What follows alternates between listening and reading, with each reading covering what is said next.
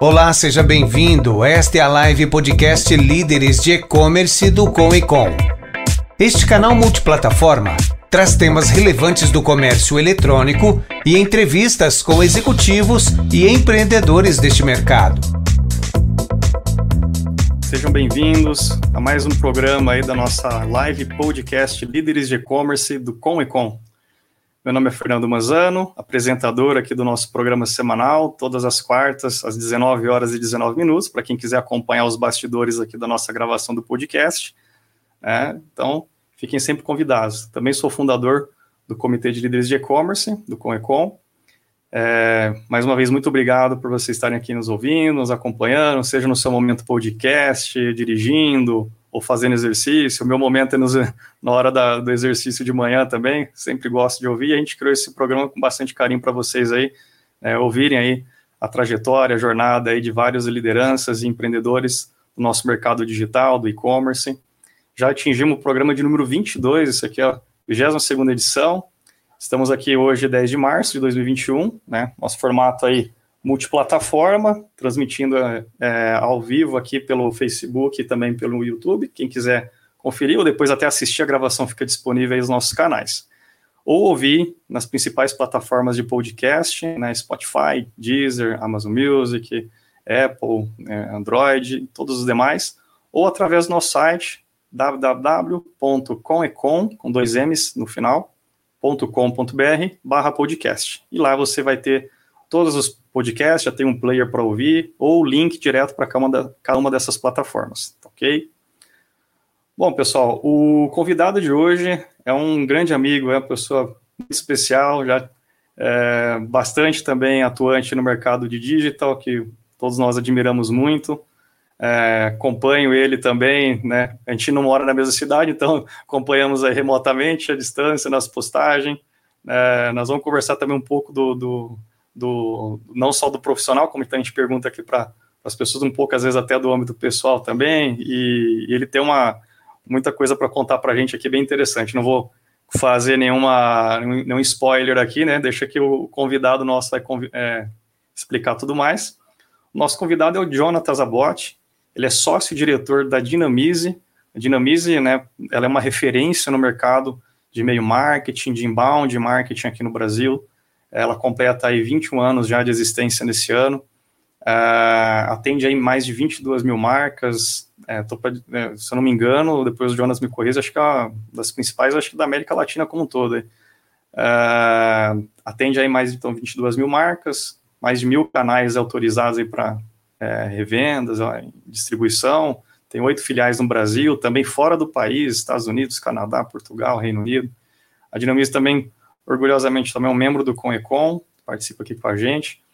Uh, o Jonatas, especificamente, trabalha no mercado brasileiro de internet há muito tempo, né? Começou em 96, então está numa jornada. Eu comecei um pouco depois, então o Jonatas viu praticamente boa parte da nossa trajetória aqui no, aqui no país. Começou, teve passagem ali pelo Terra, Matrix, vai contar um pouco mais da jornada dele.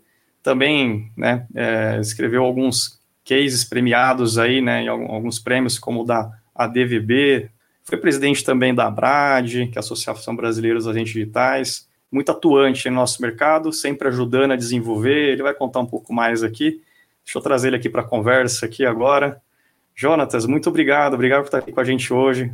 Fala, Fernando, galera, tudo bom? Prazer é meu, é um privilégio estar contigo aqui, Fernando. Tu é um, Fernando é um agitador aí do nosso mercado há muitos anos, um, uma dessas peças fundamentais que fazem o mercado girar ainda mais nesse momento de, de pandemia, né, Fernando? E, e, a gente divide uma coisa curiosa, eu e você, que é estarmos fora do Sudeste, ali do, do, do, do, do centro, do, do, Sudeste não, porque está no interior de São Paulo, mas do centro do país, ali, especialmente de São Paulo, e a gente consegue, ao longo desses anos todos, fazer a diferença, gerar, né, tracionar esse mercado através de eventos, conteúdo, e através das nossas empresas. Né? Então é, é, emblemático que você, a partir de Ribeirão Preto, consiga fazer tanta diferença nas nossas vidas. Né? E eu te agradeço especialmente por isso, porque esse trabalho, tanto no associativismo quanto no mercado mesmo privado, ele é muito importante para que a gente possa se desenvolver. Né? Então, um prazer estar aqui contigo. Obrigado. Eu agradeço. Obrigado também pelas, pelas palavras e acho que é importante a gente desenvolver e ajudar. E não é porque a gente está fora do eixo principal ali, né? Pegando principalmente ali a grande São Paulo, acho que é, o país é muito grande, né? Então tem que ter é, todo mundo ajudar, fazer a sua parte, né? Às vezes muita gente fala se a grama do vizinho é mais verde, né? Mas a gente tem que parar um pouco com essa visão, né? E ajudar ali, né? Eu, eu, eu converso muito sobre isso com outras pessoas. Eu falei, cara, para um pouco de comparar com outra região, né? É, e, e, gasta essa energia que você fala tanto comparar outra região aqui, né? Se você colocar toda essa energia aqui, as coisas mudam, né? E você ajuda o mercado na tua região, também você pode estar tá, também é, tendo uma, uma prosperidade de uma forma, também uma, uma, uma projeção também nacional a partir né, da, da tua região. Mas vamos lá, é, Jonas, cara, conta um pouquinho para nós aí sobre você, como tudo começou aí para a gente conhecer você melhor aí. Bom, eu nasci em 1967, não vou, não vou contar uma história tão longa, estou brincando. Eu, eu iniciei minha carreira, Fernando, como fotógrafo. Eu estudava jornalismo né, na Universidade Federal e, e, tentei ali por quatro anos viver da fotografia. Eu não tinha muitos recursos e acabei quebrando. E quebrei especialmente por não saber vender. Né? Eu era um péssimo vendedor isso é a prova de que vendas não é talento nato, mas é uma técnica que a gente pode aprender, né? E, então eu trabalhava muito com shows e trabalhava também com modelos e, e aí a modelo perguntava quanto é que era a foto, eu respondia para dentro 20 reais. Ela perguntava de novo, eu dizia 10, 10, 10, né? porque eu justamente não sabia é, vender, né? E, e aí quando eu quebrei, cara, e, e, e coincidiu com a minha família ter uma uma dificuldade financeira muito grande por ocasião do câncer, da morte do meu pai, eu acabei é, cedendo aos convites que eu tinha para trabalhar na área de vendas, né? E comecei uma carreira do zero, depois de trabalhar com foto durante esses quatro anos. E aí comecei a vender, vendi de tudo, vendi motosserra, batata, mel, é, o que possa imaginar eu eu vendi, né? E, e aí depois iniciei na venda de computadores, ainda na época um XT, que é o avô ali do PC, né? ainda era um XT, que eram aquelas telas preto e branco monocromáticas, aquelas telas verdes, né? Depois passei a vender PC, vendia computadores, até que surgiu a internet em 95, e foi um momento muito emblemático da minha carreira, porque eu recebi dois convites, eu vim me destacando na área de vendas, tinha virado já gerente de vendas, né?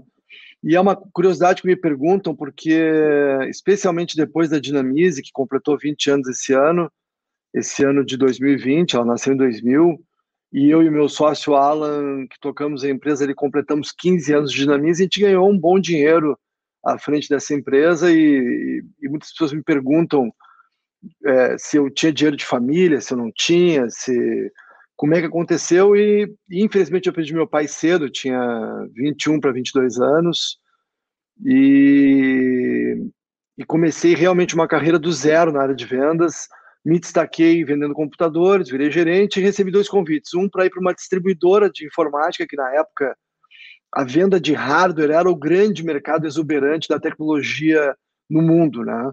É, a gente vivia o auge ali da Intel, Microsoft, então vender computadores era, uma, era um mercado fabuloso e trabalhar numa distribuidora de peças para computadores era uma coisa muito boa e recebi um convite da então Voyager, que era um provedor de internet, curiosamente do meu atual sócio. E na época eu fiquei em dúvida, porque a internet era um mistério para todos, né? era uma coisa muito pouco é, conhecida, assim, a gente não tinha essa, essa noção de que tudo tomaria uma proporção tão grande a ponto de revolucionar o comportamento humano, especialmente as comunicações todas entre seres humanos, empresas no mundo todo, né? Mas eu estudava já jornalismo, depois passei para propaganda e, e acabei optando para ir para então Voyager, que era um provedor regional. E ali na Voyager, em 1996, eu desenvolvi um trabalho de canais que eu trago até hoje e, e é o que eu mais me orgulho de ter feito até hoje. Os, os meus dois top de marketing da DVB têm a ver com isso.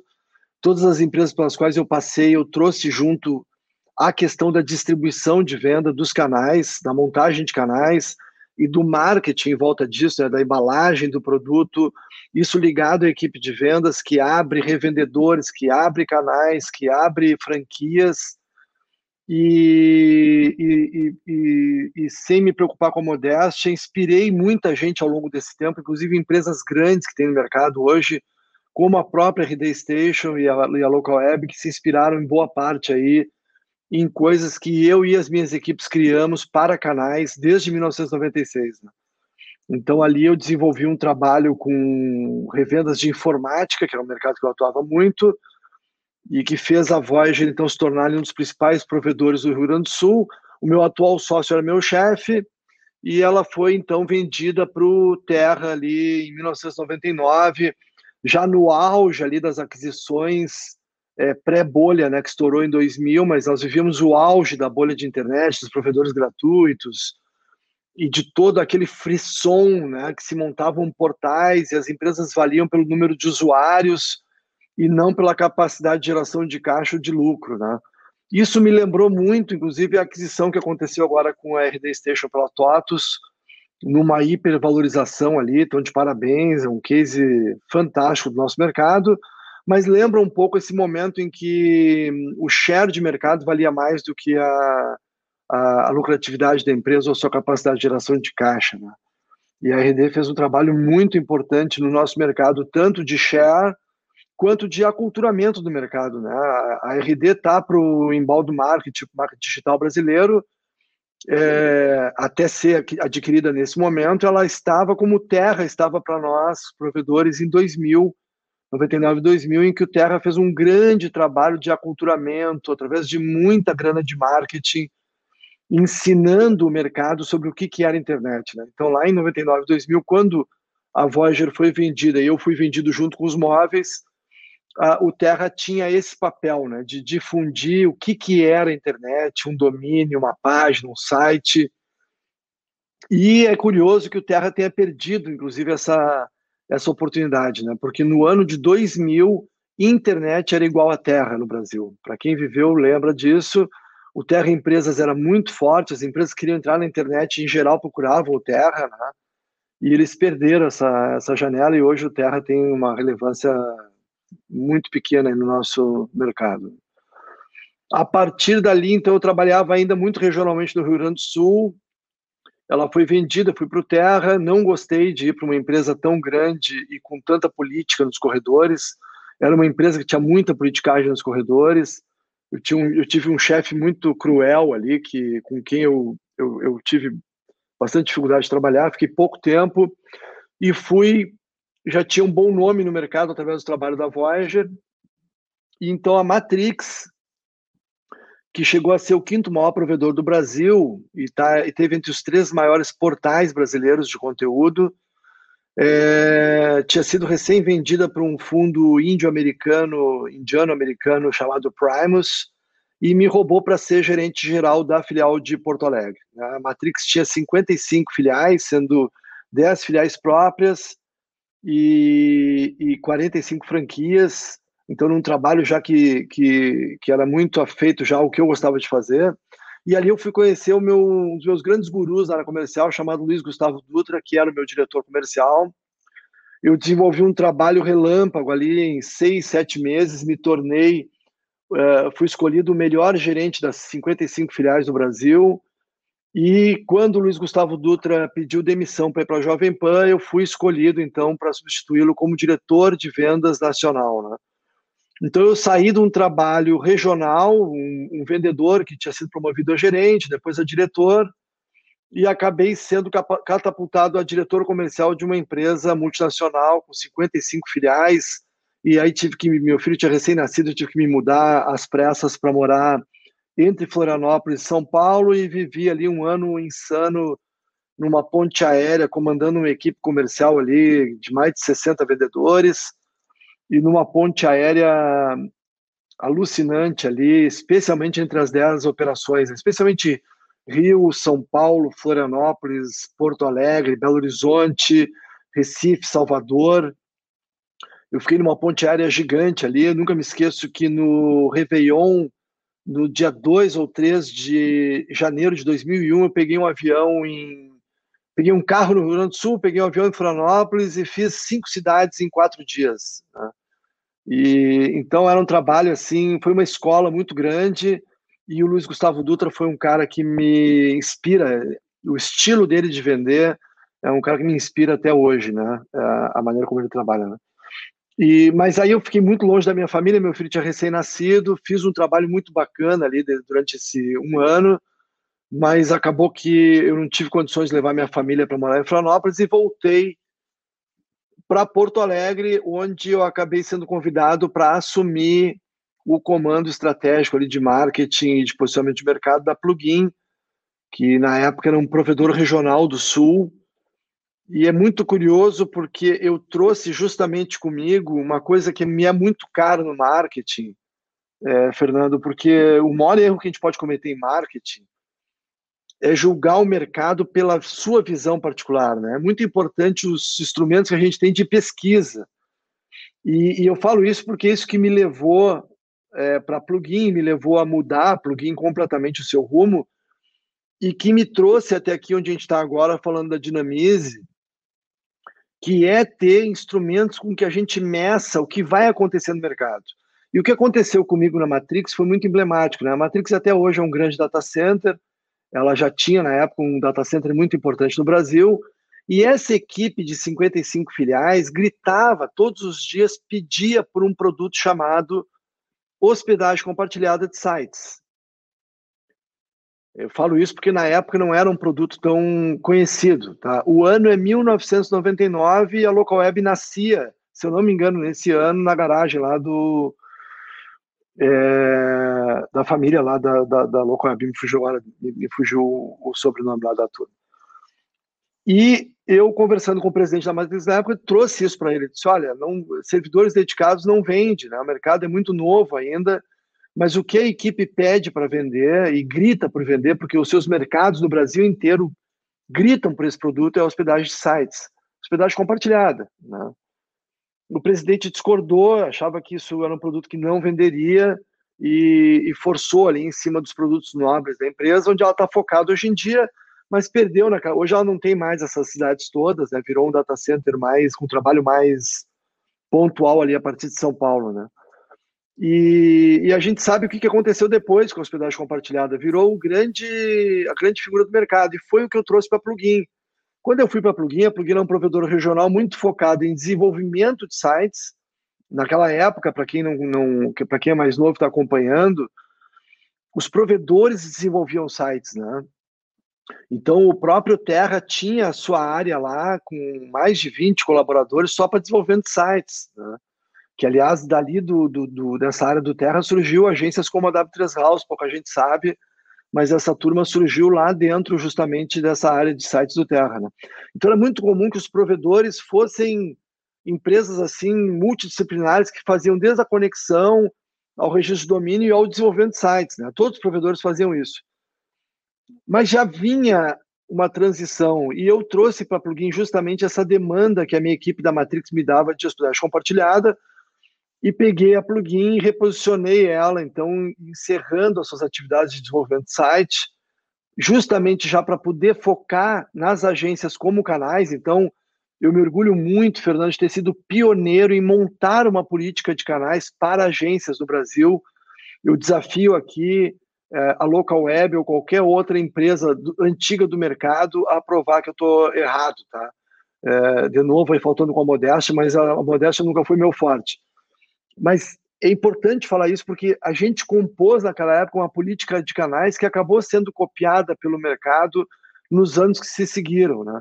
E a gente justamente encerrou as atividades de desenvolvimento de site para poder focar no mercado de agências. E ao focar no mercado de agências na hospedagem compartilhada, eu conduzi a venda da carteira de acesso discado para o UOL, numa negociação que foi o embrião da futura venda da plugin para o próprio UOL, e, e foquei a plugin 100% em virar um data center focado em hospedagem compartilhada e servidores.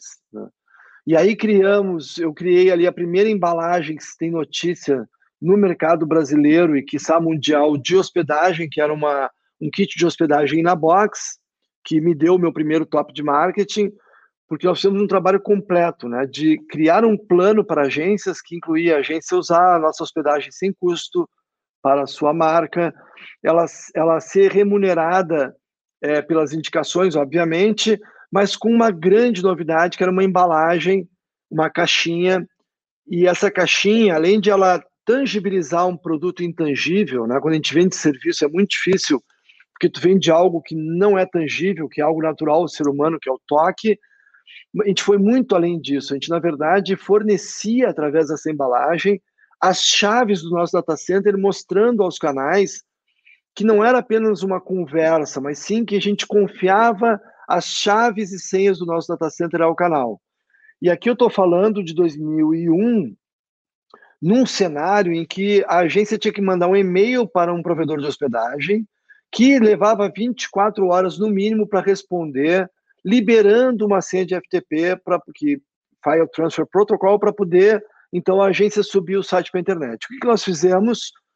Nós colocamos nessas embalagens senhas pré-liberadas de é, FTP, então, na verdade, chaves dos nossos servidores, e cada agência recebia era abastecida ali com 10, 20 caixinhas que ela entregava para o cliente. Então, ela abria a caixinha, uh, com a senha de FTP, ela instalava o site em alguns minutos, ela tinha o poder, ela não precisava falar com ninguém, ela tinha a chave do data center, e era ainda por cima remunerada. Né? Então veja que, a, que, essa embalagem ela atendeu uma necessidade latente de marketing. Não vamos esquecer aqui, né, pessoal, que marketing não é promoção, como o pessoal fica repetindo. Marketing é satisfazer necessidades do consumidor, segundo a definição mais crua que é possível de ter, que é a do Kotler. Então, um produto que satisfaz muito as necessidades de muitos consumidores, que é a escala, é um produto naturalmente campeão, né? E eu nunca me esqueço, eu tenho fotos disso, é, Fernando, da primeira feira que a gente foi no Maxud de São Paulo, com todos os nossos arqui-inimigos da época lá, Terra Empresas, é, tinha aqueles provedores todos de hospedagem, Local Web, né? Todos eles com mulheres lindas e computadores maravilhosos nos seus estandes, mas sem produto.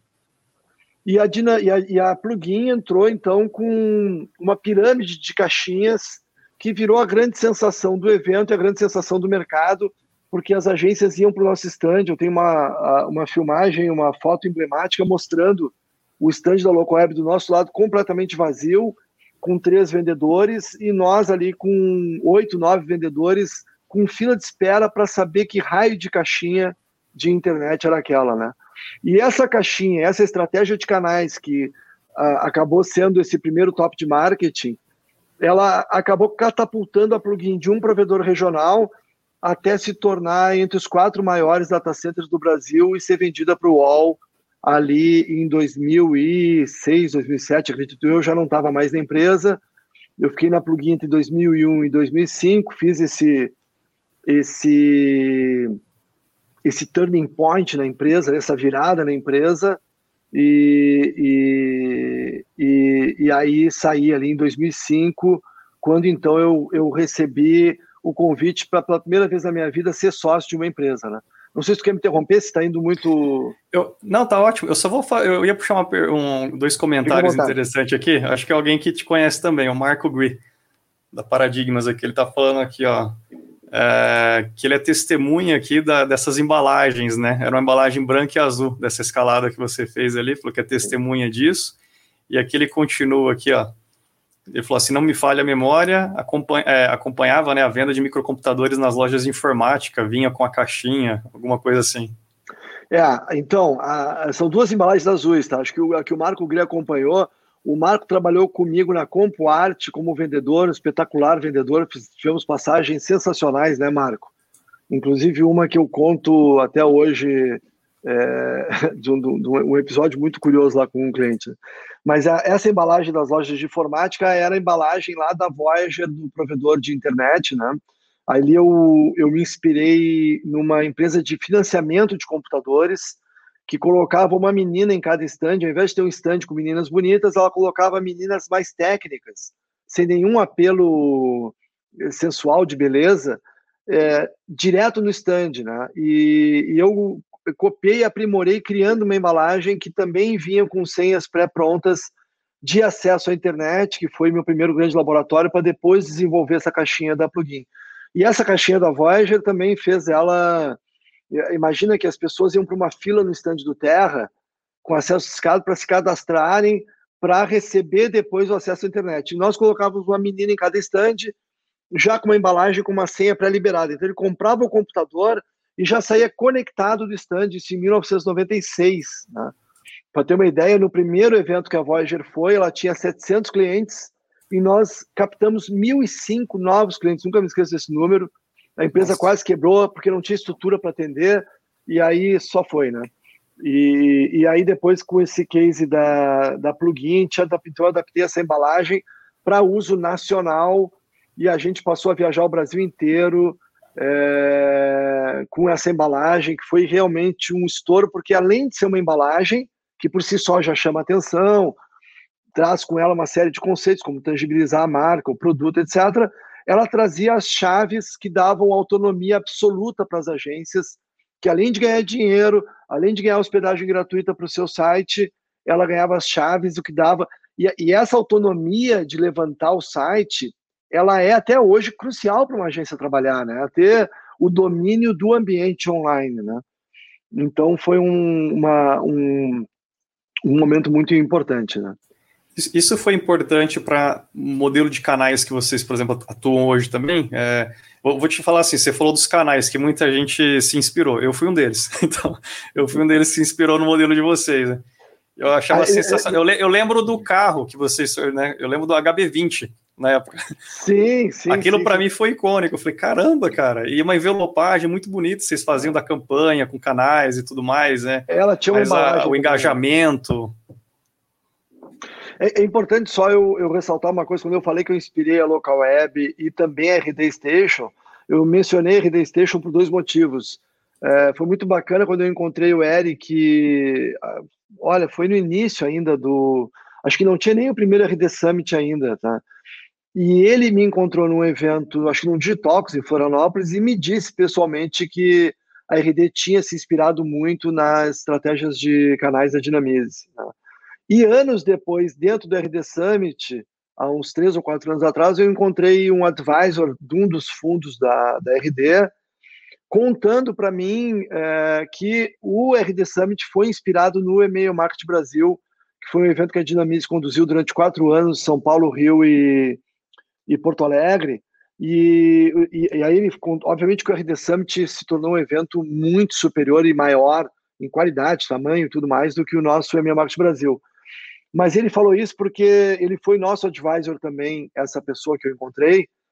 E então ele sabia da estratégia por trás do EMEA Market Brasil, que era justamente a captação de novos clientes através de conteúdo em eventos presenciais grandes, né?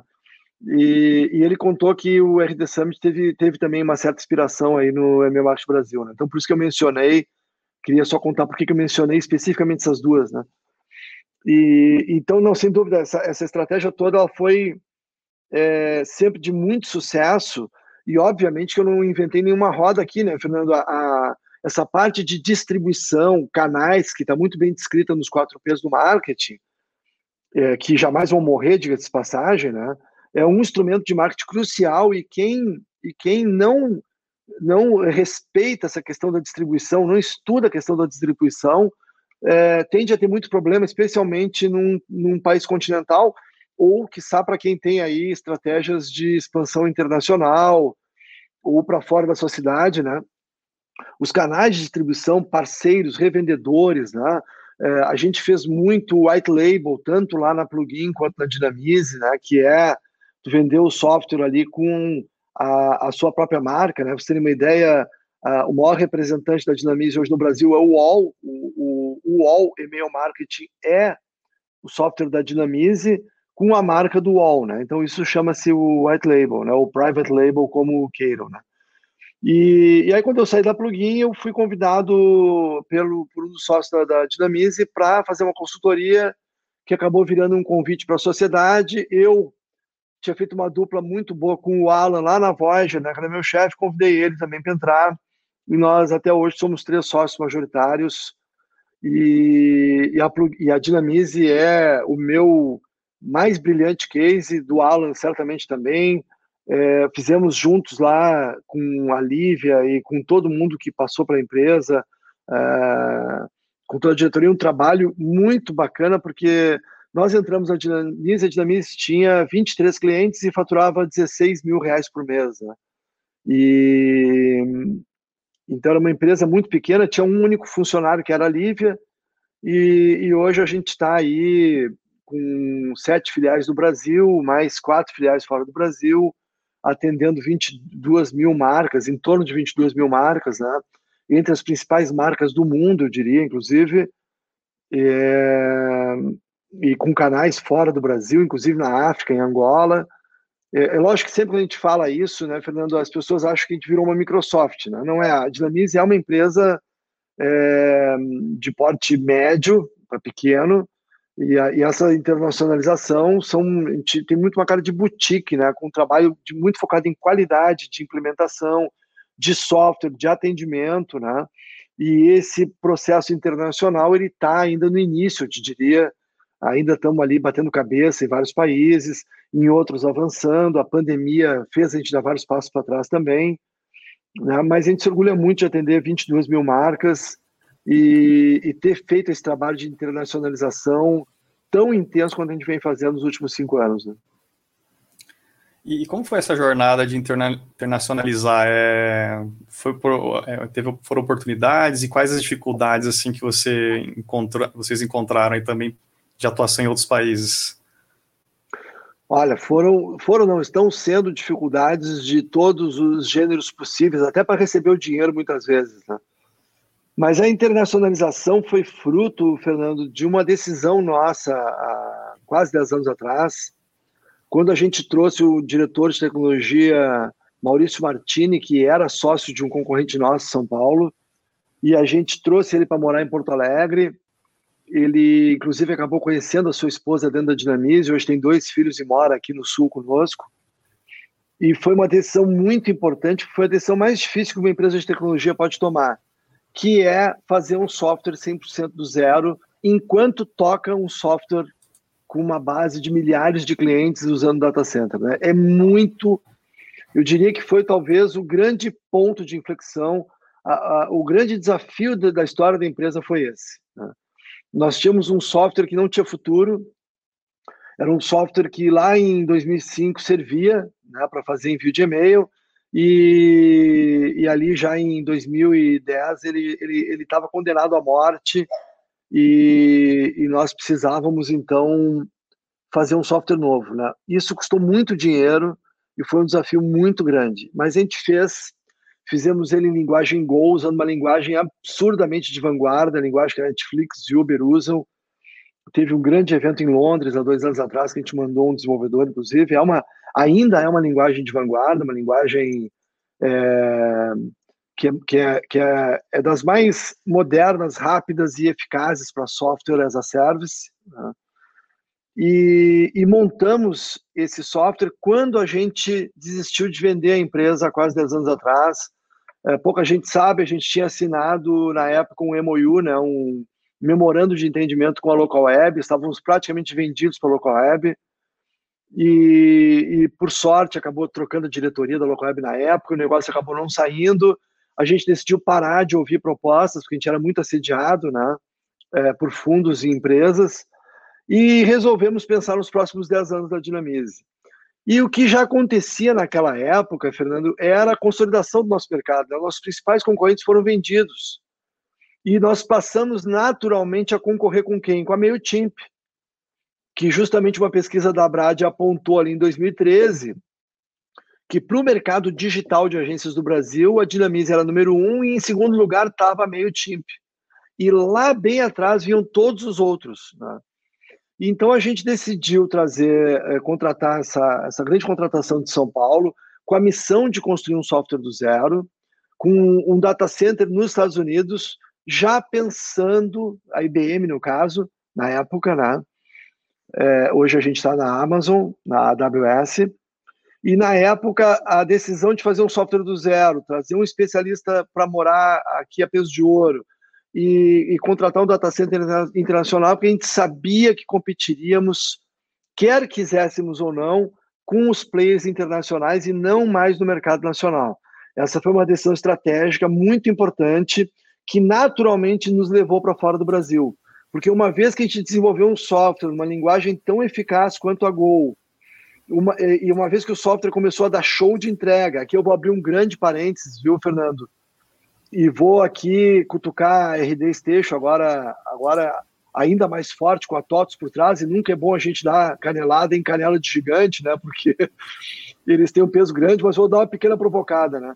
Mesmo a RD tendo sido vendida aí por quase 2 bi e seu tamanho que ela tem, e é uma empresa que eu admiro muito, não só o Eric, mas uh, toda a turma lá e tudo que eles fizeram, mas eles foram vendidos e até agora sem ter um motor próprio de envio, né? Usavam o SendGrid, e isso é um grande diferencial da Dinamize. A gente tem uma estrutura na AWS, que é a estrutura de dados, e temos uma grande estrutura em, em data centers espalhados pela Europa e Canadá, que são os servidores de envio próprios, é um motor próprio de disparo, desenvolvido 100% dentro da Dinamize, o que explica a grande qualidade de entrega que nós temos, que é um dos grandes diferenciais que a gente tem, que é a chegada do e-mail, seja no inbound marketing, seja no, no e-mail marketing, na caixa de entrada. Isso tudo se deve à decisão que a gente tomou em 2010 de trazer o Maurício, de usar a linguagem Go, de fazer uma estrutura própria, um software do zero para competir globalmente. E aí, naturalmente, parceiros, ex-funcionários, né? Foi o caso do Canadá, foi um ex-funcionário. O caso de Portugal foi o Ricardo Flores, que era diretor de marketing da Wine, daquele grande case de venda de vinhos, né? A quem a gente havia atendido e socorrido mais de uma vez, é um grande amigo. Acabamos, acabamos por ocasião da expansão para os Estados Unidos, jantando com ele em Miami, e dessa janta que ele nos convidou para retribuir uma ajuda feita é, com um e-mail lá para o Wine, surgiu o convite para ele ser uma franquia nossa em Portugal, que depois a gente veio a comprar, né? E aí, naturalmente, a gente se destacou e os convites para ir para fora do Brasil foram surgindo praticamente ao natural, né? E aí, óbvio, a gente passou por um processo ainda mais difícil, que foi, para ter uma ideia, a primeira tradução que a gente fez do nosso software foi para o lixo. Nós tivemos que refazer tudo do zero, é, contratar uma empresa da Califórnia, especializada em software, aí passou a funcionar, né? Mas foi um, um processo que, que, acima de tudo, quem ganhou foi a Dinamize Brasil, porque a gente colocou o software num outro patamar ao ser testado e exigido de ter um software internacional à altura, né? E você comentou aí da, do momento de, de, quase essa aquisição junto à, à Local Web. Vocês têm, qual é o planejamento de vocês? Vocês pensam em algum dia? Isso é uma ideia, uma, é uma possibilidade ou não, né? Que vocês é, teve esse turnaround aí de, de por, pela ocasião, mas é, foi uma estratégia que deu certo até agora, né? Então, vocês, é, vocês almejam alguma, alguma fusão, algum IPO, é, ou, algumas, ou até, às vezes, algumas aquisições é, mesclada com aquisições para para fazer, às vezes, algum grande conglomerado tech, assim, é, porque hoje a gente está vendo muito disso, essa movimentação no mercado, né? Esquentou muito na pandemia, né? A gente viu várias empresas indo literalmente à compra, né? Até o Magalu comprando várias empresas tech aí também, a própria Local Web também, né? Se destacando ali, as duas acho que foram as que noticiadas, foram as que eu vi que mais compraram algumas companhias aí nesse, nesse momento. E o que, que é, você visualiza é. e, a, e a dinamize nesse, nesse cenário todo? É, eu diria que a Lynx também foi uma que se destacou também por comprar várias empresas, inclusive de e-commerce, plataformas de e-commerce, né? Comprou a, Verdade. a, Exe-Commerce. E então essa empresa, a, a, a, o mercado está com muito dinheiro, né? Os fundos, há muito dinheiro no mercado hoje para aquisição. A aquisição sempre foi a estratégia preferida dos fundos quando participam de empresas, porque é uma forma muito rápida de acelerar e de fazer um bom uso do dinheiro haja vista o case impecável que a gente tem da RD Station, né, em que os fundos colocaram ali. É, houve uma grande notícia quando houve um aporte de 90 milhões, né, e muita gente em dúvida de até onde iriam, porque a estratégia da RD Station, acho que todo mundo que está no nosso mercado sabe, nunca foi a lucratividade. Né, eles trabalhavam no vermelho, sempre focados em alavancagem, em share de mercado, e por isso que eu falei que isso lembra muito aquele momento de 2000 da bolha, em que valia muito mais o share do que exatamente a geração de caixa ou a lucratividade da empresa, né? E, e aí tu vê como aquele fundo que botou 90 milhões está certo, né? Um fundo que botou 90 milhões, uma empresa que foi vendida por 2 bi, né? E então há muito dinheiro para fazer esse tipo de alavancagem no mercado hoje. Isso é uma estratégia, né? A outra é da Magalu. A Magalu tem uma estratégia diferente, que é ge realmente gerar valor agregado a, ao seu, a sua plataforma. O posicionamento da Magalu, todo mundo sabe, não vou ficar aqui repetindo, é impressionante, extraordinário. É a nossa estrela brilhante hoje no Brasil, é, do que ela está fazendo, a nossa Amazon, diria, né? E, e a Dinamize, Fernando, ela, ela até hoje recusou a participação de fundos, priorizando, vou dizer assim, como é que eu vou te explicar isso sem magoar nenhum fundo, né? Mas a gente prioriza muito a felicidade ali dos sócios, da equipe e a batida que a gente tem, né? Então, se a gente tivesse pegado fundos de investimento, a nossa internacionalização talvez estivesse muito mais acelerada, né? Faltam recursos, às vezes, para tudo que a gente precisa fazer, Uh, não tem noção do que custa uma palavra-chave em Londres. Londres é um dos mercados que mais me, me, seduziu, mais me impressionou até hoje, mais que Nova York, né? Se tu caminhar em Londres, é, tropeça no dinheiro. Londres é uma cidade em que tu, tu, tu, tu, tu esbarra no dinheiro o tempo todo. Há uma exuberância econômica impressionante, mas é um mercado extremamente difícil de, de entrar é, é, é, o que a gente teve mais dificuldade até hoje. Temos dificuldade, temos bastante barreira para entrar em Londres, na Inglaterra no geral, porque é um mercado muito maduro. Né? Mas a gente mesmo assim recusou fundos que a gente, prefer... a gente sempre preferiu e optou por uma estratégia que mesclasse o avanço da empresa com a felicidade dos seus sócios e dos seus colaboradores, né? E não essa coisa alucinada de tu não ter vida durante 5, 6, 7, 8 anos para poder vender uma empresa por 2 bi, entende? É, as duas estratégias são boas, né? A gente tem que escolher o que a gente quer para a vida da gente. E eu Sim. não descarto, não descarto nenhum cenário, tá, Fernanda? Hoje a gente é muito feliz. A gente ganhou bastante dinheiro esses anos todos. E eu, o que eu chamo de bastante dinheiro, é, isso é uma coisa muito subjetiva, né? É um dinheiro suficiente para eu poder viajar e ter uma vida boa para minha família e com os meus colaboradores. Né? A, a, a vida dentro da Dinamize ela é muito priorizada. Esse evento do, do HB20 que tu mencionou, a gente levou 60, 70 colaboradores para uma praia em Santa Catarina. Fizemos isso no nosso primeiro encontro mundial, né? Trouxemos os sócios do Canadá, trouxemos os sócios de Portugal e fizemos um grande evento em Santa Catarina também com 80 pessoas, é, uma caça ao tesouro, né? Então, um fim de semana desse com a equipe Santa Catarina custa 200 mil reais, só para te ter uma ideia. Tá? E nessa ocasião também a gente sorteou um carro para a equipe, um HB20, e um HB20 para os canais numa campanha que a gente lançou naquela ilha deserta e tal, né? Então a gente sempre priorizou muito isso. Agora em 2020 teria a nossa festa de 20 anos, que ia ser na Vila Bizuti, ali na Vila Olímpia, numa festa para mil pessoas do mercado, eu já tinha confirmado já. É, uma, ia ser uma festa assim, cara, uma festa que a gente ia gastar ali, sei lá, 500, 600 mil reais, e eu acho difícil que qualquer fundo no mundo aprovasse essa festa. Ó, mas você, então, ó, a, gente... a, pande a, pandemia não deixou, mas pode fazer atrasado, não tem problema, tá? Não, nós, nós vamos, nós, eu já empurrei ela para 2025 para as bodas de prata ali da, da Dinamismo. E então é, a gente hoje a, a, a, ideia de, de pegar fundo cada vez mais ela é sedutora porque o nosso software foi muito homologado lá fora. Para ter uma ideia, eu fiz uma reunião em Paris que foi ali, eu diria que foi o auge da minha carreira, que começou lá como vendedor de batata lá em, em 86, 87, e porque nos, o maior grupo de comunicação da França nos chamou para uma reunião é um grupo que tem agências espalhadas pela Europa toda. É um grande grupo francês, o maior grupo francês de comunicação em geral e de comunicação digital também. Já tinha adquirido duas empresas de e-mail. Nos chamou para uma reunião porque queria revender o software da Dinamize na Europa. Tá? E nós fomos a Paris, fizemos uma reunião na beira do Rio Sena e não é fácil reunião com franceses é, foi uma, uma das decisões que a gente tomou de não entrar, né? A gente acabou recusando o negócio. Talvez se eu tivesse fundo de investimento não teria recusado, né? Mas sentar lá em Paris, é, na beira do Rio Sena, pegar dois caras de tecnologia que a empresa colocou para conversar com uma empresa brasileira, tu imagina a cara que esses dois franceses entraram na sala, né?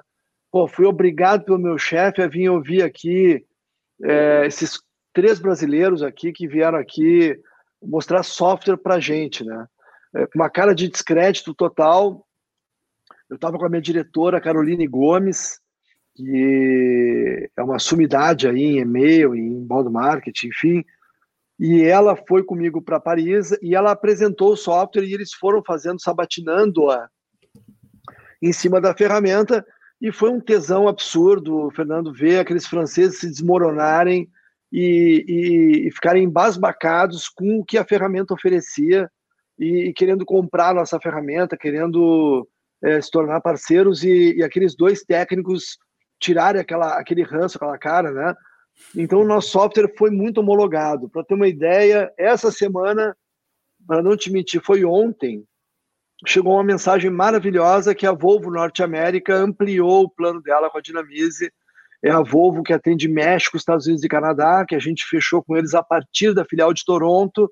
E ontem a filial de Toronto mandou a mensagem aprovando o upgrade da Volvo Norte América. Então, quando a gente atende uma Volvo Norte América desde 2017, quando a gente é aprovado na beira do Sena, em Paris, pelo maior grupo de comunicação do, da França, né? quando a gente atende lá 20 clientes em, em Portugal, abre um canal autorizado em Angola, é, quando a gente tem cliente lá em, em Boston, em, em, Miami, e os clientes que a gente atende no Brasil, isso traz para a gente assim, uma, uma satisfação muito grande com uma empresa que até hoje é 100% independente, 100% brasileira, que sequer fundo de investimento tem. E, eu, e aí eu faço outro desafio, né? A gente descobrir que empresas no Brasil conseguiram essa façanha que a Dinamize conseguiu. Não é minha, né? É do Alan, é da Lívia, da Carolina, da Caroline, do Maurício, é, é, é da Roberta Santa Catarina, é da Ju, da Fabiola do Rio de Janeiro, é, da, é do Daniel é, e da Ana lá de São Paulo, é, é da Mari lá em BH, é da Gisele em Curitiba, é do nosso grande Bekele aí de Ribeirão Preto, a gente tá construiu. Tá, o Bekele é espetacular. Cara. Bekele, se, se eu for contar tudo que a gente já viveu, eu e o Bekele juntos, eu tenho certeza que ele tá, tá dando risada aí, porque ele sabe que eu estou falando a verdade, a priorização que a gente dá, a felicidade dessas pessoas todas, né? E, eu, e, e as pessoas que eu citei, eu não citei a todas, são pessoas que estão conosco há mais de 10 anos, né? Então a gente tem uma equipe comercial em que sua maioria tem mais de 10 anos. E, e, então é, é, são poucas empresas do mercado digital brasileiro que sem fundo de investimento chegaram tão longe. Porém, a ideia de ter um fundo, ela, ela, ela passa, né? Ciclicamente ela passa pela nossa cabeça, né? Hoje a gente está muito feliz, estamos avançando a passos largos. A pandemia nos deu passos para trás. O pessoal acha que o digital só bombou, mas não é verdade, né, Fernando? A gente, em, em abril de 2020, nós retrocedemos o faturamento a dezembro de 2019, porque a Dinamize atende agências de viagem, academias, bares, restaurantes e toda essa gama de empresas que estão fechadas nesse momento, em boa parte do país e boa uhum. parte do mundo, né? Então a Dinamize sofreu muitas renegociações. Né? E aí passamos a bater recorde de venda, como muitas empresas do mercado digital, porque obviamente o digital ganhou ainda mais força e, e, e ainda tivemos aquele ataque lá é, russo em setembro na IBM americana que nos trouxe uma série de transtornos também, né? Então, mas a gente está muito bem, estamos avançando a passos largos. 2021, mesmo a gente sabendo que o Brasil vai sofrer muito esse ano, a gente deve ter um, um problema no Brasil maior que 2020, na minha opinião é, a gente tem uma previsão de crescimento muito boa, porque o digital ele virou guarida, virou refúgio, virou, virou quase que um ambiente único aí para as empresas se desenvolverem em meio a tanta incerteza, né, Fernando? Nessa parte aí de, das, do, da, das fusões e tudo mais, é, eu uma vez eu li um artigo de um, um empreendedor brasileiro, escreveu que uma viagem que ele foi para a China, é, porque ele, ele, ele, visitou muitas empresas, tá? Um cara, não me lembro cabeça, mas é uma pessoa bem, bem, bem, bem rodada aí na parte de negócio também, conhece bastante. E, e ele falou assim, cara, eu, eu, eu, observei uma coisa que trouxe duas realidades. O Brasil, a gente se inspira muito no mercado, nas empresas americanas, né? Depois eu vou fazer um, um comentário sobre a questão do software, com a experiência estiver lá da pessoa torcer o nariz, né, quando falou que era uma empresa brasileira, né? mas a gente se inspira muito no mercado americano. E o mercado americano tem muito dessa questão de aceleração rápida, aquele crescimento exponencial, né, sacrificando margem ali ou até no prejuízo, e fazer uma venda rápida, né? É, e a gente vê muitos casos de empresas que fazem isso, não, é, não, é, não são todos, obviamente, tem exceções, né? É, de empresas que depois têm uma, uma, uma, queda muito grande por perda de identidade, de perder o propósito. Os fundadores normalmente saem da empresa em pouco tempo, né?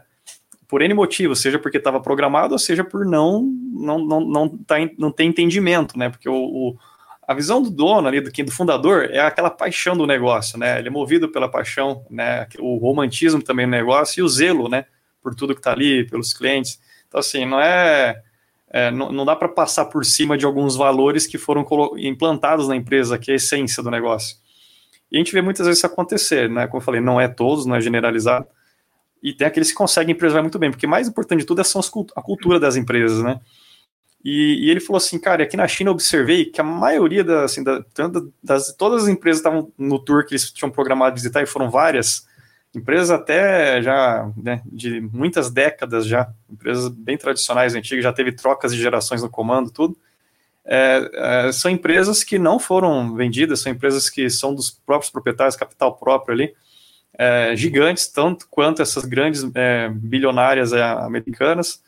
E, e, ele falou assim: ó, o que eu percebi muito é que é, tem, esse, tem aquela visão, a, a, participação do dono, muitos estão nos conselhos e tudo mais, né? Mas assim, estão sempre próximo. É, aquela identidade foi criada, o DNA, a cultura da empresa, e nem por isso deixa de ser altamente escalável. Todas essas empresas são escaláveis, né? olha né, a China, né, como tudo, né, fazendo coisas gigantescas aí, não vou, não, cada vez fazendo mais, com um custo sempre mais baixo, pressionando o planeta inteiro, né. Por N motivos, tem os problemas deles lá, mas, mas de uma forma geral, o que ele falou foi muito disso. Eu, eu fiquei com isso na minha cabeça, falei, cara, é, tem isso, né, quando você toma uma decisão, ou você conhece bem o, o, o, o cônjuge, né, que você vai casar ali, e, e para ver se tem essa sinergia toda, ou se não pode perder muito propósito, né? Eu já vivenciei uma, uma, uma situação assim que eu, né, depois eu falei, poxa, isso acabou atrapalhando, né? São visões diferentes, não vou dizer quem tá certo, quem tá errado, mas não dá, não dá aquele merge ali que, que é importante para o negócio continuar prosperando dentro daquele propósito que foi criado. É, só um comentário para eu ia até a gente poder conversar disso, mas pelo tempo eu vou jogar uma outra pergunta. Só queria fazer esse um, um comentário. Se quiser fazer rapidinho um tweet, dá tempo, porque um tweetinho desse aqui. É, não, não, eu, a gente comprou várias empresas ao longo desses, desses 15 anos, tá? Compramos umas seis, sete empresas, né? E, e a, não há lugar, cara, é, é difícil haver lugar definitivo para os donos, né? E essa descaracterização da empresa, ela é praticamente obrigatória. Por isso que quando a empresa é vendida, ela perde base, ela perde identidade. Não é nem identidade, é, é um processo praticamente inerente à venda da empresa. É raro uma empresa ser vendida e a que comprou conseguir conduzi-la de maneira adequada, né? E uhum. isso é uma coisa que é, que é, que é importante se avaliar sempre.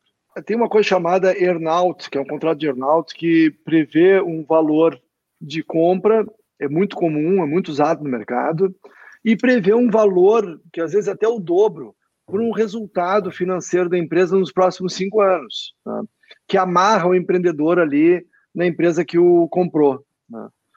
Apesar de parecer inteligente, porque ele amarra o, o vendedor a não sair da empresa, a seguir motivado, com uma boa cenoura para fazer mais resultado.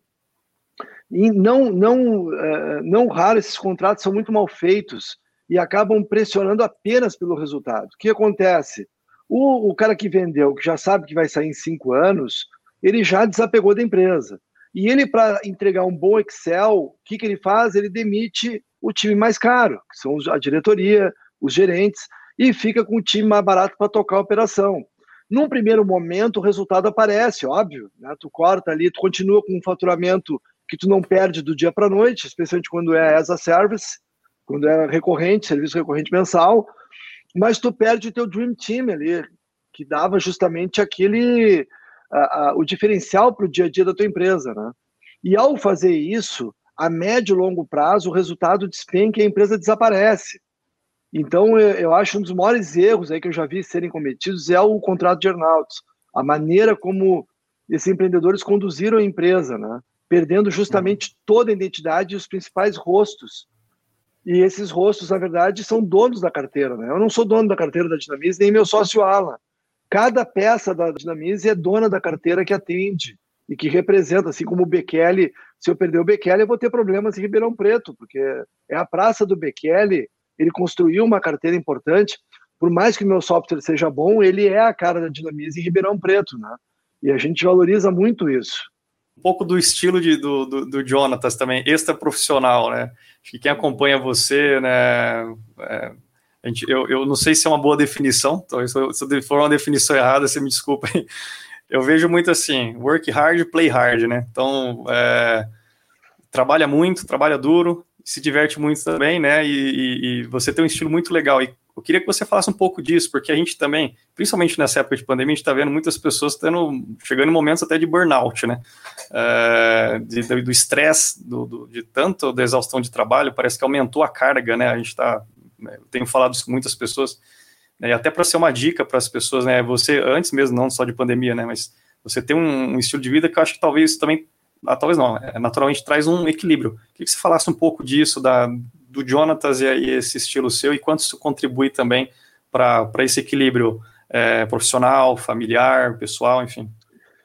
Bom, Fernando, primeiro eu preciso te dizer uma co duas coisas. Tá? Primeiro, tem uma boa parte da equipe rindo muito nesse momento quando tu falou que eu trabalho duro. Né?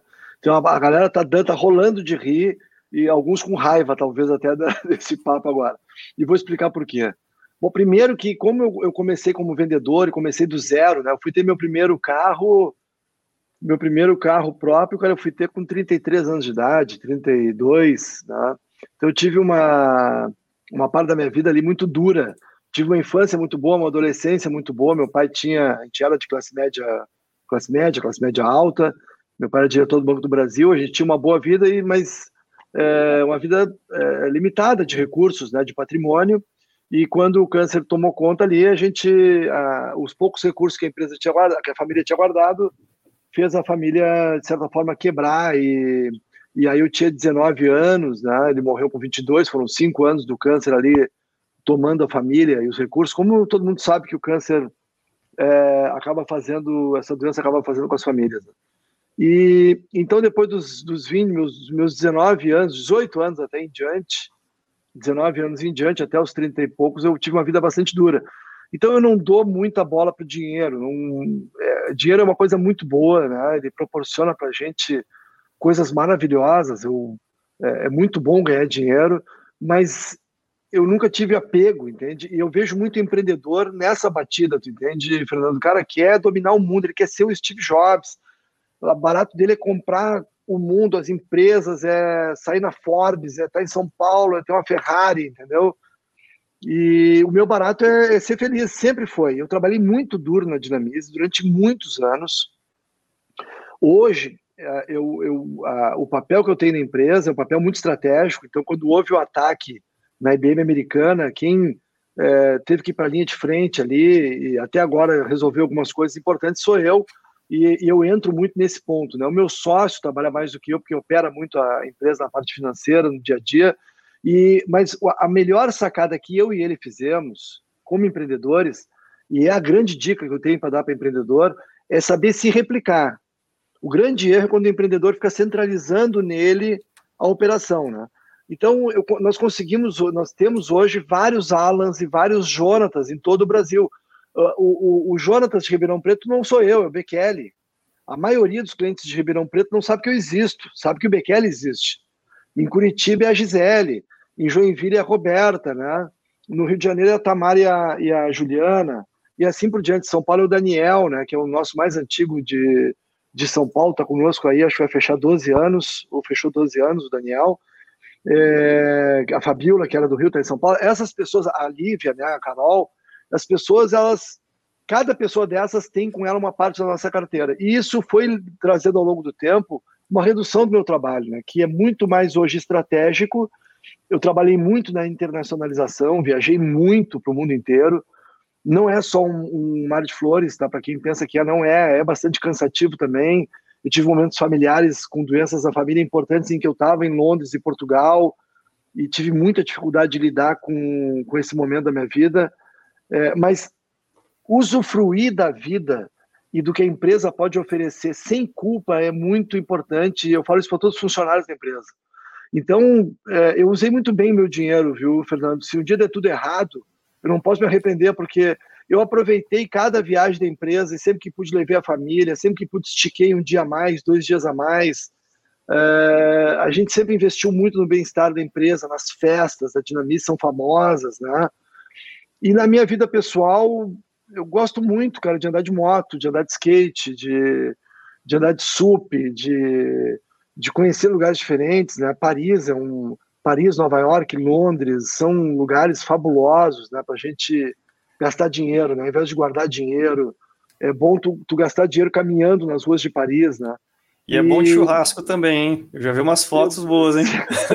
Melhorou muito. Agora, na, na pandemia, eu me aprimorei um pouco mais e estou fazendo um tomahawk que parece um prime rib e um carré de cordeiro que modéstia à parte está ficando muito bom. Mas é bom, é muito bacana a gente imprimir na nossa personalidade como produto, né, essas coisas, né, que a gente gosta. Eu tenho que trazer para a empresa. A gente estimula que as pessoas façam isso na dinamize toda, né? Que tragam o seu pessoal para dentro da empresa também, para dar a sua marca pessoal. E eu gosto muito, cara, gosto muito mesmo. Adoro a minha Harley, adoro andar de moto e e, e, e adoro ter essa é, fazer essa pose nas redes sociais, né? O pessoal é, fala muito essa coisa de, de, quem a gente parece, que a gente de verdade é, né? Mas as redes sociais têm esse barato de a gente tirar onda, né? Tirar onda posando de moto, tirar onda surfando, de skate e tal. E tu acaba criando uma imagem ali que é muito boa para a empresa. E eu surfo isso e, e, debocho disso muitas vezes, deve acompanhar também, faço alguns deboches em cima disso também, né? Mas a, a essência, eu, eu, ao mesmo tempo, eu tiro muito a desmistificar, eu, eu desmistifico muito, Fernando, uma coisa que está virando uma coisa muito chata, e cada vez mais o pessoal do digital está caindo na cilada de virar coach. Né? Não sei se você tem percebido isso, mas, cara, tá todo mundo virando coach. É, os caras estavam falando de, de, conversão de digital e agora estão falando de motivação pelo conhecimento, de, de, de, de, de Cheio motivação de coach guru, né? Tá é muito guru, muito coach. Motivação é. pelo conhecimento, até usei uma frase errada, porque é dos caras que me inspira muito, que é o Dado Schneider, que é um cara que tem que ser seguido, um baita de um professor, amigo, é, empreendedor, o cara é um dos caras que mais manja de comunicação para mim no Brasil, né? Mas a gente vê no digital essa garotada virando coach, sabe? Falando de motivação, de resiliência, de acreditar e e, e Fernando, assim, ó, eu falo para todo mundo, cara, produto, é marketing. O que é marketing? É produto que satisfaz necessidades, que, que consegue ter um preço que quem define é o mercado, não é você. Né? Então, não basta desenvolver um produto, ele tem que atender a necessidade de muitos consumidores, ele tem que ter um preço adequado que quem define é o mercado, então tu tem que dar um jeito do preço caber no mercado. Tu tem a distribuição e tem a promoção. Eu falei agora dos quatro P's rapidinho. Esse é o sucesso. Tu acertar o produto, ele tiver grande escala, acertar o preço dele, a distribuição dele e a promoção, meu amigo, tu pode dormir até meio-dia, tu pode ter hábitos péssimos, tu pode fumar, pode se drogar, pode matar pessoas, a tua empresa vai vencer porque o produto vai. Entende? Eu fiz uma brincadeira aqui grosseira, mas eh, tu deve ter me compreendido. O que está por trás de um sucesso empresarial é, é o produto, entende? O, o Bill Gates nunca foi carismático. O Bill Gates hoje é mito e tal, as pessoas admiram ele, assistiram aquela minissérie e tal, porque ele, com o passar de muitos anos de idade, acabou se tornando uma figura emblemática do mercado. Mas o Bill Gates sempre foi um cara antipático, um cara com algumas desconfianças em volta da Microsoft dele, com razão, né? E então, mas ele acertou o produto, ele acertou o modelo, entende? Michael Dell e outros tantos que a gente conhece, é, eles acabam criando uma bela imagem, porque o produto foi acertado lá atrás. Né? É, então se fala uhum. das bicicletas do Google, da garagem da Apple, isso tudo é bobagem. As bicicletas do Google e aquele grande é, quartel-general da Apple são resultado do dinheiro e não causa. A causa foi o produto que eles criaram. Né? O Google acertou quando criou um buscador num cenário saturado por Alta Vista e Yahoo e outros buscadores. Ninguém imaginava. Assim como não se imaginava que o iPhone conseguisse entrar no mercado dominado por Nokia e Motorola. Esses caras desenvolveram produtos que são o grande, a grande explicação para o sucesso financeiro dessas empresas. Né? E as pessoas esquecem, ficam olhando para as coisas que estão em volta, que muitas vezes são consequência, né? Então, uhum. os hábitos do empreendedor, óbvio que é bom de ter bons hábitos, acordar cedo, etc., trabalhar muito, né? Mas isso não vai resolver se não tiver um produto, né? Exato. Muito bom. É, Para a gente poder encerrar, já passamos aqui de mais uma hora aqui, é, eu, eu ia adotar essa última parte que você falou como sendo a resposta, mas se você quiser confirmar ela ou se quiser fazer uma outra, é, para a gente finalizar, é uma dica de ouro aí para os nossos seguidores aqui do nosso podcast, quem estiver também aqui nos assistindo ao vivo. É, você, você, acabou de dar uma excelente aí, né? Mas ou, ou, você quer dar alguma outra, se quiser reforçar essa, fica a seu critério. É, bom, a gente tem um mercado muito exuberante na parte de startups, né? no, no Brasil e no mundo inteiro, né, Fernando? Mas a gente tem um problema no mundo todo que é inerente ao ser humano, que é a questão da ética e da honestidade. Isso é algo que eu sempre trouxe muito forte comigo, que eu trouxe do meu pai, inclusive. Quem faz negócio comigo sabe que não tem erro, não tem enrolação, não tem é, problema. Isso, mas é uma dificuldade muito grande no mercado brasileiro. Né? Infelizmente, a gente tem uma boa parcela do mercado em geral brasileiro e no mundo também, mas o Brasil sofre muito com a falta de educação adequada, né? com a falta de cultura. Então, a gente tem na formação ali do Brasil uma dificuldade ainda maior que o ser humano em geral já tem. Né? Então, tem que tomar muito cuidado. Tá? Eu tive uma experiência muito ruim com uma startup que eu investi e faz dois anos que eu levei para encontrar onde é que estava o cara agora para a gente conseguir tentar recuperar algum pouco do prejuízo, né? E, eu tive muitas experiências assim no mercado com empreendedores, com uh, sócios, amigos, né? É difícil tu acertar a mão tem que ter muito cuidado nisso. Mas a, a grande dica que eu tenho para dar, e que não tem nada a ver com coach, com inspiração, ou não tem que andar de skate nem de Harley, né? É produto, é produto, é muito simples. E hoje se enche muita linguiça porque, na verdade, é tudo muito simples, né, Fernando? E, e as pessoas ficam falando muito assim, ai, como foi difícil o meu início, é uma história triste, sabe? E a empresa não tem muito segredo, cara, entende? Tu tem que ter um bom produto. Se tu montou um bom produto, não é tão difícil assim. A, a história da Dinamize é muito bacana, de, de perseverança, de, a gente teve muitos tombos ao longo do caminho, muitos sustos ao longo do caminho. Não foi fácil, mas a gente acertou o produto de cara, a gente, porque a gente usou pesquisa, né? Quando eu vim da plugin para Dinamize, assim como na Matrix me pediu uma hospedagem compartilhada, na plugin me pediu um e-mail marketing. Eu estou falando de 2001, 2002, 2003, 2004. 2005 eu entro na Dinamize. Não existia provedor de e-mail marketing adequado. Não existia. Existiam servidores de lista. Né? E eu já sabia, por uma pesquisa natural com uma equipe Brasil que eu tinha na Plugin, que a próxima bola da vez era o e-mail. Então a gente desenvolveu um produto baseado em evidências e não em achismo. Né? E ele, eu sabia, eu fiz uma pesquisa complementar com donos de agência, assim que eu entrei na Dinamize, para validar o que eu já percebi através da minha equipe de vendas da Plugin, que trabalhava com hospedagem, né?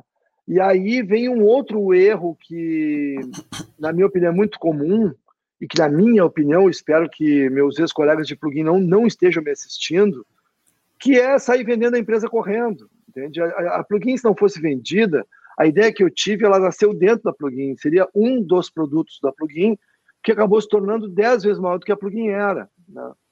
Então, a, a, o empreendedor brasileiro tem muito, é muito setado para essa cabeça, vou montar uma startup para vender em três anos e ficar rico.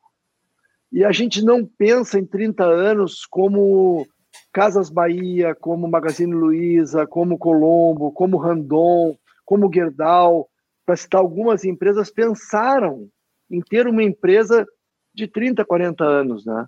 Volto a te dizer, a gente só acertou o produto quando a gente, e eu vou dizer, vou te confessar, em 2005, quando eu comprei parte da Dinamize, meu sonho do Alan era em três anos vender a empresa e botar dinheiro no bolso. E achava que 200 mil reais a gente estava rico. Né? E quando a gente decidiu não vender e pensar em 10 anos, 20 anos, foi onde a gente acertou o produto e passamos a ganhar dinheiro. Né? Então, é, o produto e definir para onde que tu vai com esse produto é crucial, é o grande segredo de qualquer empresa e qualquer startup é uma empresa, né? Olha para o produto e para a escala que ele vai ter. Fantástico. Produto, uma visão de longo prazo aí, isso tudo vai é. ter uma combinação bacana. É porque as coisas demoram, né? As coisas demoram para acontecer. Né? Tem que maturar. Jonas, cara, o papo tá excelente. Eu né, gostaria muito de poder conversar muitas horas aqui. E o que ficou faltando é depois, uma hora, eu quero provar esse churrasco aí. sabe que uma vez, sabe o que eu fiz uma vez? Eu trouxe o. Tem um grande amigo também, o Fabiano Silva, fundador da KPL. E, e a gente, né, o profissional aproximou a gente para o pessoal, a gente virou muito amigo. Quando meu filho nasceu, ele veio aqui em Ribeirão conhecer. E, e aí ele falava muito, ele contou uma história para mim, pra você ter uma ideia, a gente estava no aeroporto de Santos Dumont, ele contou uma, uma, uma, a gente, eu faço churrasco também, mas amadoramente, né? gosto de cozinhar também, por hobby, e ele, e ele contou uma história de uma picanha virada, ele falou tanto dessa picanha, eu fiquei com vontade, aí quando ele veio aqui, eu falei, ó, nós vamos fazer uma aqui em casa, um churrasco, tal, vem para cá, tal, e aí ele, eu comprei uma picanha para ele, só que eu falei, ó, só que é o seguinte, eu vou dar uma de anfitrião folgada, é você que vai assar. então, assim, é, é, dessa parte eu gosto também, uma hora a gente combina, a pandemia permitindo aí. Eu já assei para minha equipe, inclusive o Bekele vai lembrar, né? Uma picanha no disco de arado. É, fiz, fiz ali uma, uma picanha para 30, 40 pessoas. Tá, tá combinado, tá marcado. Eu sou muito grato a Ribeirão e a vocês, porque eu passei meu aniversário em 2019 graças a teu evento maravilhoso em que eu pude participar com a Dinamize, com o Bekele e com a Carolina, e me aprontaram uma surpresa em Ribeirão e eu comemorei meu aniversário com uma festa em Ribeirão, num bar em cima da Harley, é, que eu jamais vou esquecer como eu fui recebido em Ribeirão Preto. Viu? Eu sou muito, muito gostoso. Aqui. A, a, fama da cidade já era boa e, e só confirmou, né? Foi, foi um pós-evento muito gostoso. Foi, uma, uma, feliz coincidência, né? Eu, eu, não sabia, quando o Bikele falou que, ia, que era seu aniversário, eu falei, nossa, sensacional.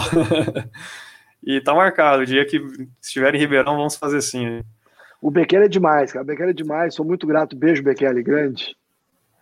Valeu. Bom, Jonas, obrigado, cara. Queria te agradecer pelo papo aqui, por toda essa tua disponibilidade. É, foi um papo muito bacana. Tua história é fantástica. Acho que não, muita gente aqui comentando aqui no chat aqui te elogiando. O pessoal está falando do churrasco aqui, o Bikele também, assim, falou que é bom. O Marco está falando do poker também, que você que joga bem e tal. Enfim, bastante gente aqui que te, te adora. O pessoal está mandando várias mensagens de carinho aqui. E é isso, pessoal. Agradeço a todos aqui. Eu, o eu joguei, também. Joguei poker em Ribeirão, inclusive, quando eu estive em Ribeirão, ainda passei num clube e joguei um pokerzinho em Ribeirão. Olá. Jonatas, obrigado mais uma vez por estar aqui com a gente. O pessoal que está aqui nos acompanhando também, muito obrigado. Acompanhem sempre nossas, é, nossas transmissões. Todas as nossas estão gravadas, disponíveis tanto no YouTube como no Facebook e na, também as gravações aí nas plataformas de podcast. Jonas, grande abraço, meu amigo. Se cuida aí. Até em breve a gente comemora um churrasquinho aí, um outro aniversário novamente. Fechado. Muito obrigado, Fernando. Abraço, pessoal. Obrigado, hein?